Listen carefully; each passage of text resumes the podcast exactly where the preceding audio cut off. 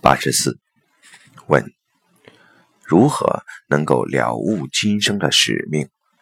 人是否由物质走向精神？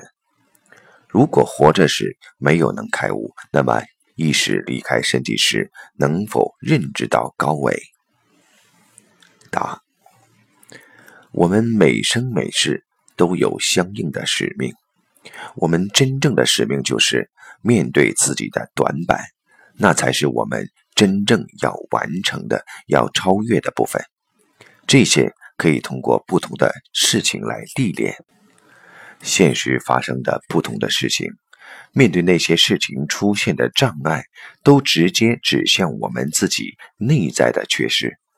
相当于我们在现实当中，大部分人寻找的是一种五行相生的状态，这样我们很难看到自己的题目是什么。实际上，我们自己真正成长的题目发生在五行相克的那一点上。为什么发生在相克的那一点上？就是在那一点上不圆满，而那就是我们要超越的，就是我们的使命。人实际上是从精神走向物质，不是从物质走向精神。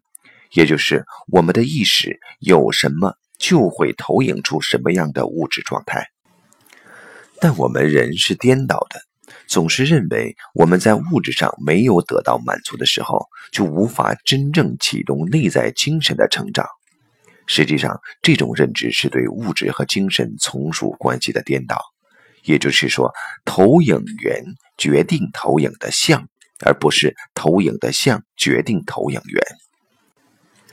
如果希望。我们靠物质的积累达到一定程度，才具备了内在成长的能量的话，这是一个误解。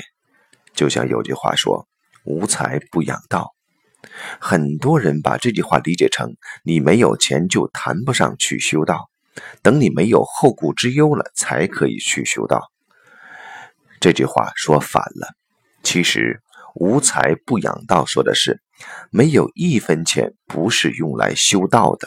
没有一分钱不是用来成道悟道的，就像火箭里装满黄金，火箭是飞不起来的。只有在每一个空间装满燃料，它才能飞得足够高。所谓的燃料，就是我们所谓的财富。我们把所有的财富都用来修行，都用来内在提升，这个时候才符合无财不养道，因为那是生命。唯一的意义，我们所有的精力、所有的财富、所有的一切，只有为这个服务，才能够最有效地在今生今世得到真正内在的提升。